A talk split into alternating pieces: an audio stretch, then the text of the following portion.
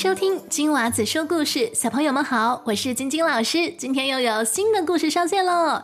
在故事开始之前，你知道的，我要跟给我写信的小朋友打声招呼。听说很多小朋友都等着自己被点名哦，啊，那听清楚了，我的点名要开始喽。首先是来自新北板桥的双胞胎 Vivian。以及 Kobe，他们八月三十一号就要过四岁的生日喽！我们大家一起唱生日歌给他们听，好不好？一二三，Happy birthday to you，Happy birthday to you，Happy birthday to Vivian Kobe，Happy birthday to you！也祝我们所有八月份过生日的小朋友生日快乐，耶！接下来是同样来自板桥的颜真，颜真非常喜欢长颈鹿，他还告诉老师，为什么长颈鹿的脖子会这么长呢？真的是太棒了，颜真，谢谢您写信给我。接下来是香香，香香今年也是四岁，每次坐车的时候都会听老师说的故事，才不无聊哈。他说中秋节快到了，想听嫦娥奔月的故事。下面我们有洪子璇 Jasper，Jasper 说：晶晶老师，我很喜欢听你的故事。我是五岁的小男生，但是我非常喜欢 Elsa 还有彩虹小马哦。接下来呢，我们要跟来自澳大利亚墨尔本的兄妹二人打声招呼，他们分别是哥哥 Xavier 以及妹妹 Winona。其实 Xavier 啊，有的地方是叫法好像不一样哈，所以如果老师有念错的话呢，可以再写信告诉我正确的读法好吗？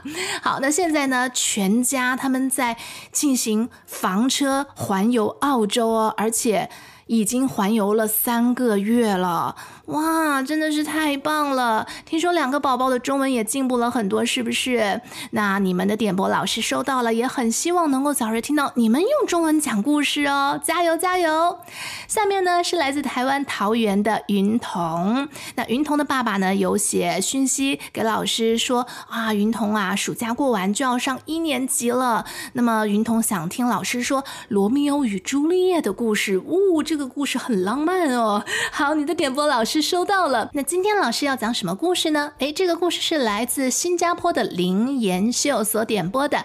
他今年五岁，他非常喜欢《天鹅王子》以及《西游记》铁扇公主的故事。那延秀老师也非常喜欢《西游记》的故事。今天呢，就将《西游记》铁扇公主的故事呢送给我们所有的小朋友们。如果你也想点播故事，请去到我的网站 twinkle twinkle storytime dot com 或者我的脸书。专业只需搜索“金娃子说故事”，跟我留言就可以了。链接就在我们节目的叙述栏当中。那我等你写信给我哟。啊，对了，不要忘记在 Apple 或者是 Spotify 的平台上给老师的节目留五颗星的好评哦，五颗星！谢谢小朋友和家长们。那么事不宜迟，我们马上开始今天的故事。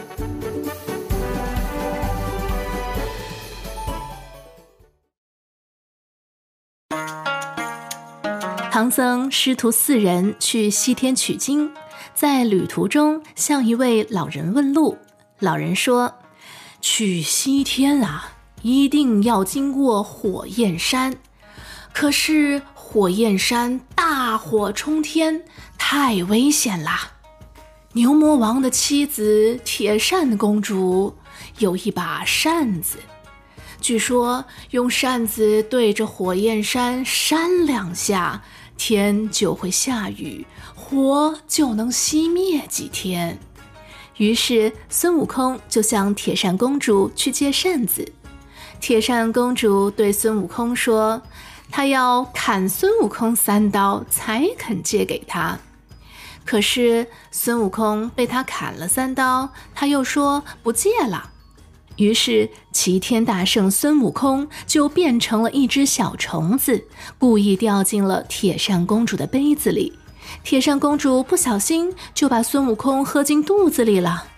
孙悟空在铁扇公主的肚子里练功夫，铁扇公主疼得直叫。孙悟空问他：“你借不借？”铁扇公主连忙说：“借借借。”孙悟空接到了扇子之后，就立马飞去了火焰山扇火。可是火越扇越大，他屁股上的毛都被烧光了。孙悟空很生气，他决定要回去找铁扇公主问个清楚。齐天大圣孙悟空可是会七十二变的，这次他变成了牛魔王。铁扇公主看到牛魔王，以为丈夫旅行回来了，就笑着对他说：“牛牛，孙悟空来找我借芭蕉扇，结果我借了一把假扇子给他。”这时，孙悟空变成的牛魔王对铁扇公主说。我就知道我老婆最聪明了。哎，那扇子你放好了吧？铁扇公主从嘴里吐出了一把小扇子，对假的牛魔王说：“你看，我藏得好好的。”假牛魔王又说道：“哎呀，你看我这记性，我连让扇子怎么样变大都不记得喽。”铁扇公主很热心的回答牛魔王：“哎呦，让扇子变大就是念那句咒语嘛，回西哈西西呼哈。”铁扇公主又详细的告诉了假牛魔王扇子的使用方式，还特别提醒他不能扇四十九下，否则火焰山的火就会被永远熄灭，那这把扇子以后就没有用处了。孙悟空抓了扇子，赶紧跑了出来，灰嘻哈嘻嘻呼哈，扇子果然越变越大了。他高兴地扛着大扇子去了火焰山。不久后，真的牛魔王旅行回来了。铁扇公主见到此事，哭着告诉他刚才发生的事情。牛魔王也会变身，他立马变成了猪八戒。在路边等着孙悟空，孙悟空扛着大扇子来了。假猪八戒说：“ 大师兄啊，哎呀，你辛苦了，扇子看上去很重，不如就让八戒帮你扛吧。”孙悟空听了很高兴，就把扇子交给了他。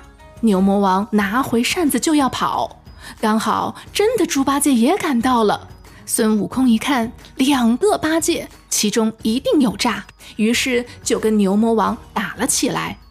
牛魔王打不过孙悟空及猪八戒，他只好丢下了扇子，逃回了家。孙悟空成功的扛着大扇子跑到了火焰山，他用力扇了四十九下，火焰山的火终于熄灭了，大家高兴的欢呼了起来。住在这个地区的人民都很感谢孙悟空，因为以后再也不会这么热了。第二天，唐僧师徒四人便离开了这里，继续向西前行，取西天取经啦。